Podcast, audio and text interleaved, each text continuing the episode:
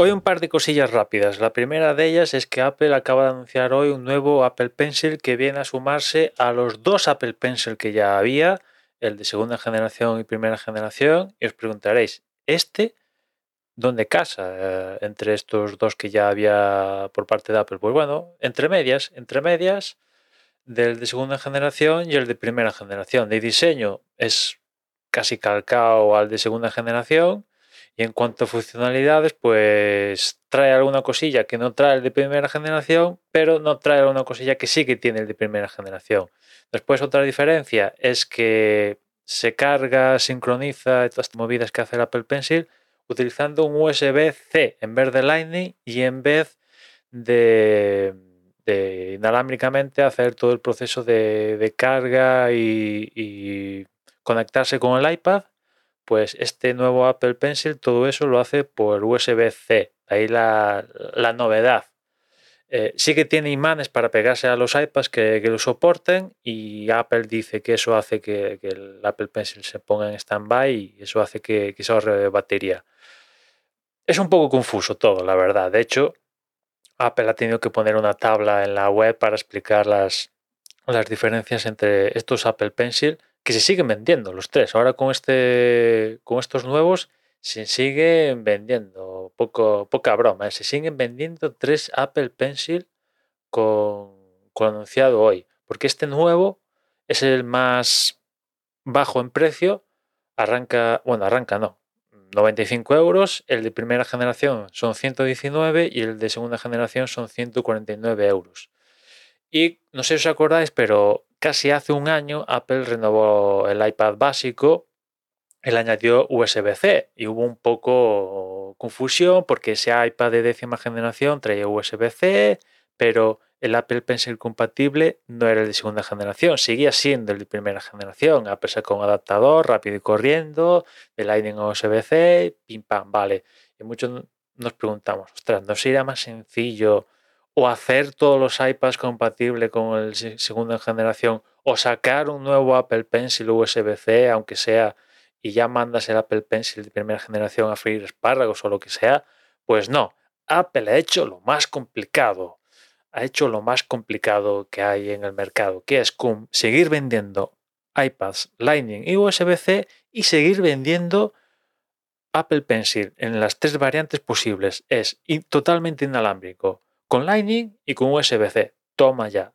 Mm, en vez de simplificar, vamos a añadirle complejidad al, al cotarro. Y este Apple Pencil USB-C nuevo, pues es compatible básicamente con los Apple Pencil, con los Apple Pencil, con los iPads que, son compatibles con el, con el inalámbrico. Es decir, los iPads que tienen USB-C, pues todos estos, todos estos, el Apple Pencil lo ha presentado hoy, son compatibles. Y, eh, y después el, Apple Pencil de primera generación, pues nada, sigue siendo compatible con lo que era compatible a, a día de hoy, con lo cual pues hay, hay algún iPad que es compatible, el de décima generación, el de décima generación, el Apple, el Apple, el iPad de décima generación anunciado el año pasado, pues es compatible con dos Apple Pencil. Este nuevo y el de primera generación con el adaptador. El resto pues es únicamente compatible con el de segunda generación, eh, con este nuevo C también, perdón, o el de primera generación. ¿no? Bueno, se abre la posibilidad hoy, hoy con este nuevo, de que los iPads que tengan USB-C, para simplificarlo, pues vas a poder elegir si gastarte 150 euros en el de segunda generación o ahorrarte un poquito más de 50 euros y conformarte con el de con el Apple Pencil con USB-C. Se abre esa posibilidad a día de hoy. Bueno, vamos a ver. Yo, yo preferiría que Apple simplificara toda esta historia y, y que únicamente hubiera o un Apple Pencil o como mucho dos. Y después, si es posible, que todos los iPads montaran USB-C y que mandaran los de Lightning a freír espálagos. Cuanto antes mejor, por favor. Y nada, eso. Seguramente me habré equivocado en alguna cosilla. Tenéis toda la información en la web de Apple, que ya os digo que, no se ha quedado más remedio que poner una tabla para explicar las diferencias entre los tres modelos de, de Apple Pencil y qué es compatible con qué, cómo, qué, cuándo, precios y demás historias. Vais a la web de Apple. Os pido perdón si me he equivocado, pero básicamente era eso. Hay un nuevo Apple Pencil con USB-C que de diseño es parecido, bueno, parecido, calcado al de segunda generación, que tiene funcionalidades del de segunda generación y del de primera generación, pero no, no lo tiene todo. Y es el más económico de los tres que a día de hoy con esta nueva corporación pues tiene, tiene Apple. ¿no? Eso por un lado y por otra parte también os quería comentar que al final me he acabado decidiendo por la compra del mini PC, en concreto por este que os hablé al principio, el Belink Q12, pues al final ese es por el cual me, me he decidido.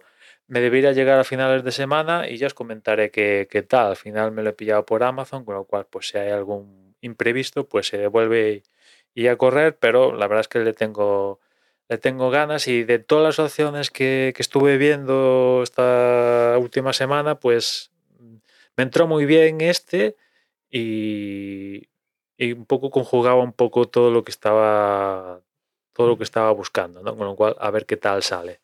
Y ya os comentaré también que, que le acabo poniendo al equipo, ¿no? Porque en un principio tenía pensado instalarle Windows y ya correr. Y sobre ese Windows, pues correr VirtualBox y pista, para lo que necesitaba yo en cuanto a, a lo que estoy estudiando.